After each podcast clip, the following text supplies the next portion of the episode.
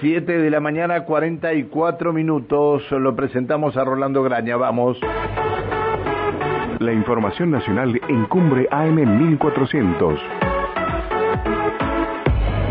Rolando Graña en Infórmese con las principales noticias del país. Hola Rolando, buen día. Hola Pancho, ¿cómo te va? Bien, bien. ¿Cómo estás? Bien, bien. Te hago primero una pregunta yo. ¿Se adelantan las elecciones en el Emirato? Mira, yo, a ver, este, en Río Negro serían en el 16 de, para, en Río Negro serían el, eh, en abril.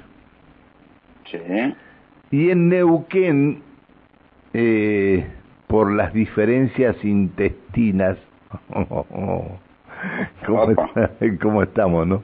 No sé si no van a ser en septiembre. Ah, mira. Bueno. No sé, a lo mejor, a lo mejor me, me, me puedo llegar a confundir, ¿no? Pero no sé si no van a ser en septiembre.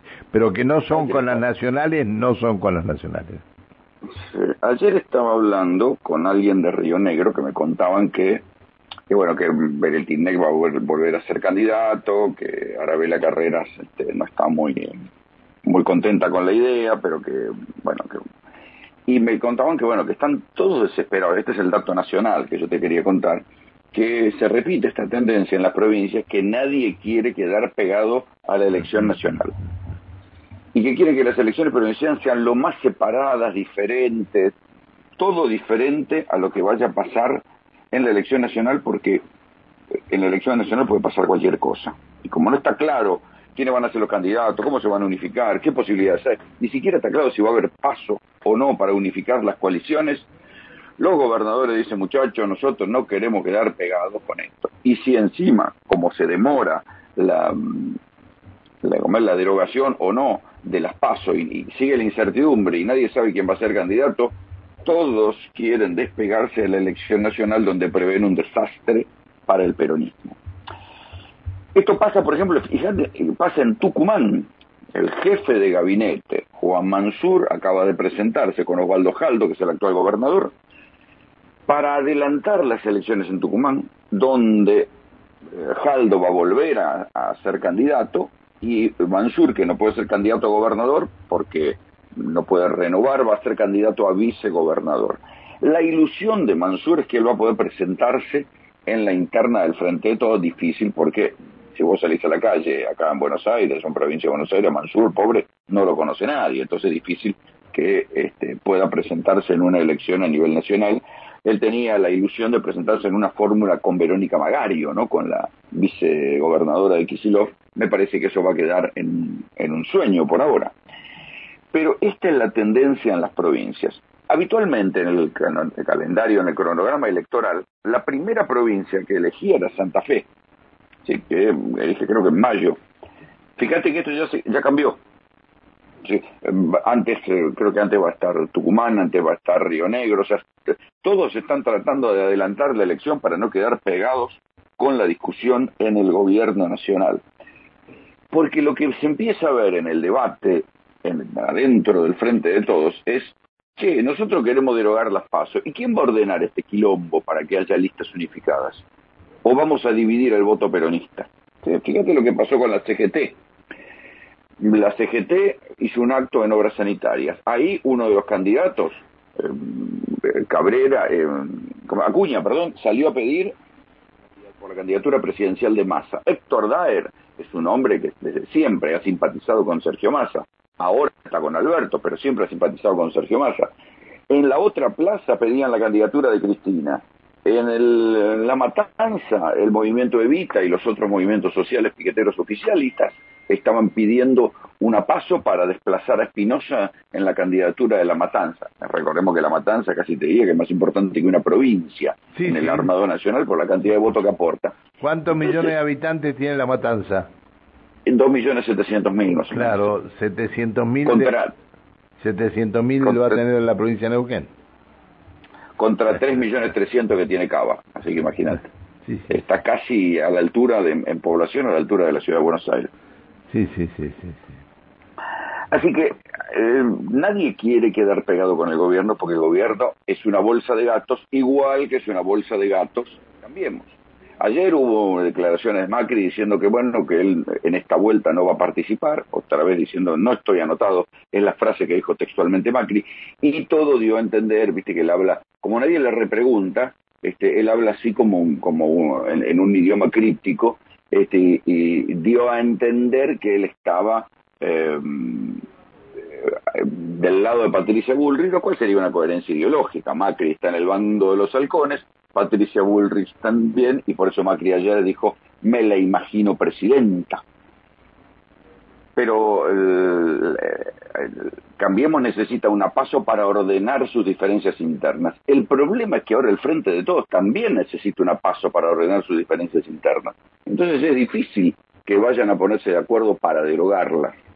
Ah, y no sería la primera vez que votan divididos. Así que ahí está planteada la cuestión el, detalle interesante es que esto abre una incertidumbre en qué va a pasar en cada una de las provincias, porque las provincias, o sea, los gobernadores ven que no les van a dar bola con lo de derogar las pasos, no hay candidatos ciertos, los gobernadores peronistas, digo que son mayoría, no hay candidatos ciertos en el frente de todos, entonces cada uno dice, muchachos, yo me quedo discutiendo mi quinta primero y después vemos qué pasa en la elección nacional.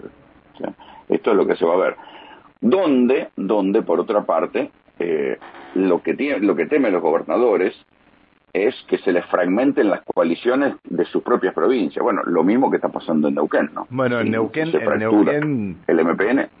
Este, el MPN, eh, mm, no sé si se fracturó, si utilizar la palabra fracturó.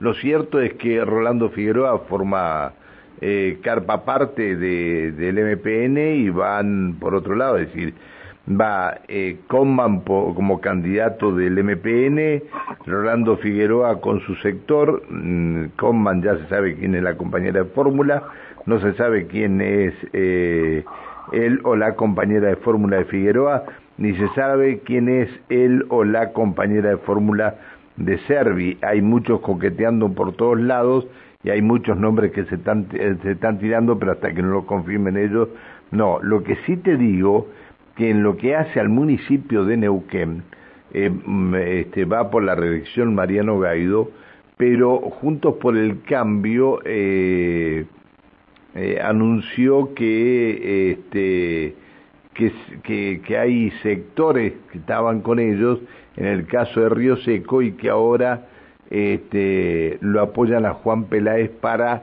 la intendencia de Neuquén. Bueno, eh, mm. acá no hay una fecha todavía. ¿eh? Lo mismo me contaban que hay que ver qué pasa en Río Negro, porque ahora ve la carrera no está muy contenta con la candidatura de, candidatura de Beretilnec. Y si se rompen y si van separados, ¿qué pasa en el escenario provincial? Sí, no sé. Ahí sí que no sé. Pero vos crees que es eh, que se va a presentar Arabela Carreras? No, no, está eh, encantada con el ejercicio del poder. O sea, no estamos muy encantada con la candidatura de, su mentor. Ah, bien. ¿no? Entonces, por eso es que este, ha, habido un tironeo. Beretinlec tiene decidido presentarse como candidato a no, gobernador. No, sí, por supuesto, por supuesto. Y creo que se le cumple el mandato ya de senador o no. No, le quedan dos años no, no, más. No, no. Le quedan dos años más de mandato de senador a él. Bueno, eh, habrá, habrá que ver. Lo que sí están confirmadas las elecciones para el 16 de abril en la provincia de Río Negro. Esto aceleró todos los Igual el, Río Negro. ¿eh? El, round más divertido de, la, de esta primera ronda de elecciones provinciales va a ser Santa Fe, donde mm, la candidata con mejor imagen es Carolina Lozada, que muy entusiasmada con ir a Santa Fe no está. Eh, porque ya, se sabe, él tiene que discutir la cuestión de seguridad, que es, una papa caliente que a nadie le agrada. Ir a una provincia donde tenés el nivel de inseguridad y el nivel de corrupción policial que tenés en Santa Fe. Pero por otro lado, el peronismo no tiene candidatos. Y Perotti, que hizo una muy buena gestión, no puede presentarse. O sea, vos pensás que, mira qué paradójico. Perotti tiene, eh, ha logrado en la provincia de Santa Fe, salvo con el tema de, de inseguridad, pero ha logrado este, con, medidas tales como la billetera Santa Fe, digamos, logró que la provincia se reactive después de la pandemia muchísimo más que la nación, tanto en cuestiones industriales como en cuestiones de, de agro. Y sin embargo no puede presentarse y no tiene delfín, no tiene candidato que, que se lo identifique como sucesor a él. Y entonces están, por eso están, incluso lo que te conté, que hablaron con Alejandro Fantino para que fuera candidato a gobernador por el peronismo en Santa Fe, porque no tienen candidato. Mirá, lo que están haciendo los Soria aquí en, eh, sobre todo en Roca, ¿no? Están preparando un partido vecinalista. Los Sorias, eh, me estoy refiriendo a hija Soria y a ministro Soria, los Soria están preparando un partido vecinalista por si el PJ se parte en la provincia y los deja por afuera. Están, juntando avales ya, ¿eh? Claro, claro. Así que bueno.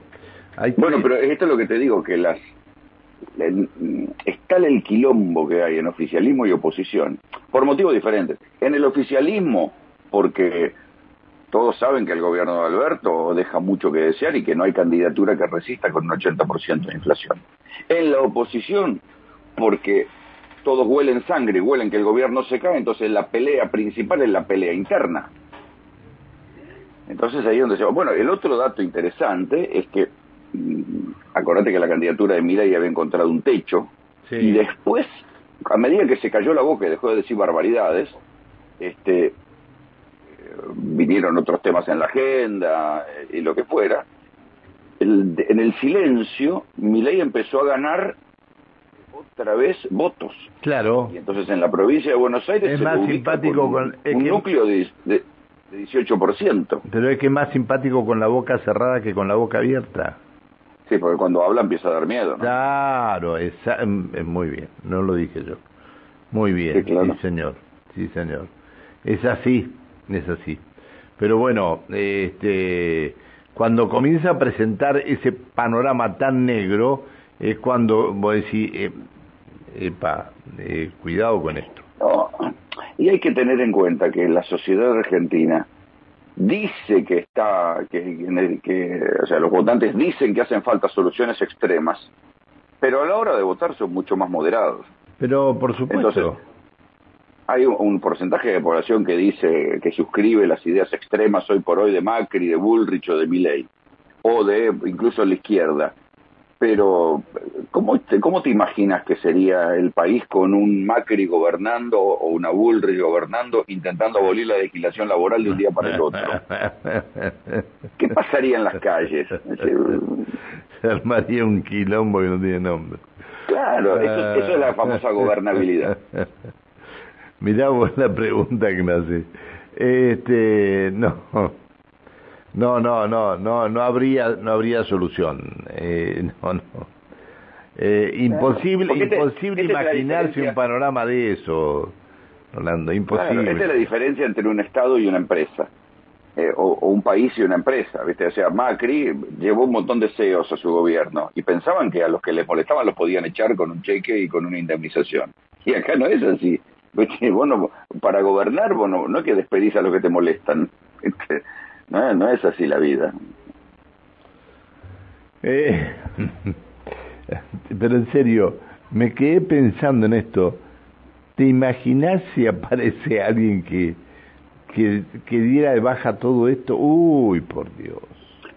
Esto es lo que escribió Macri en su reciente libro, yo no estoy interpretando nada, ¿no? O sea, Macri dijo, bueno, hay que terminar con esta legislación laboral y hay un discurso de volver al preperonismo. O sea, si bueno, viste que cuando insisten con 70, 80, ya encima, encima sacan mal la cuenta, porque serían 80 años de decadencia si volvemos antes del 45. Y decís, ¿cómo, ¿y cómo haces para retroceder en todo eso? ¿Cómo? Porque una cosa es ordenar las variables macro, pero otra cosa es retroceder derechos adquiridos. Es un quilombo jurídico. Pero no lo podés eh, hacer, no lo La constitución, digo, a las calles. Pero no, no, no, Rolando, pensar, pensar en, en que esto se puede llegar a hacer es, pensar, es una locura. Eh, no lo puedes hacer nunca. Nunca lo puedes pues hacer. Más allá de, de, que por ahí, este, yo te, te voy a dar un solo dato Fíjate vos que ya toman como derecho adquirido el tema de los planes. Acá un, un funcionario, un ministro, dijo que se necesitan trabajar, cosechadores para las chacras. Claro. Entonces invitó a los planeros para que se anoten para ir a trabajar las chacras. Sí. Le dijeron que estaba en pedo. Le dijeron que no. claro. Le dijeron que no. Pero, pero ahí, ahí el Estado es pícaro y siempre tiene más herramientas que nosotros, digamos, y para eso es que existe la inflación. Entonces los planes los van licuando por inflación, lo que habitualmente pasa. Eh, se, la, la, guita se queda en un nivel bajo y se licúa por inflación hasta que en un momento dado terminan siendo testimoniales. Pero para, para poder hacer eso necesitas una economía que esté en expansión y en pleno empleo de una manera sólida. Acá lo que sucede es que la economía crece, pero crece con una, especie de desconfianza de que, bueno, que en cualquier momento se corta. Entonces, todos los que les va bien con sus industrias o con sus comercios o con sus sectores económicos, dicen, bueno, esto en algún momento se va a cortar porque el péndulo va a ir para otro lado. Entonces, por la duda, dolarizo la plata y me la llevo para afuera. Entonces, eh, el asunto es que bueno, mira, el curso económico más o menos va a seguir siendo este, porque la regla de juego más o menos van a seguir siendo estas, y entonces ahí se verá el, el, la manera en que la economía crece a largo plazo, porque el crecimiento espasmódico genera esto, que un día la gente dice, este, se lleva la guita para afuera cuando le va bien, porque dice, bueno, en cualquier momento esto cambia y pierdo. Está bien, está bien. Bueno, este, tengo la gente del informativo no, esos son bravos, son Sí, bravos. sí. Cuídate, Pancho. La tengo, la tengo eh, mirándome las espaldas y no quiero ni No, darme no. vuelta. Te mando, No, son gente sin piedad, sin piedad. te mando un abrazo. Pasala bien. Panchito, hasta mañana. Chao, hasta mañana. El señor Rolando Graña.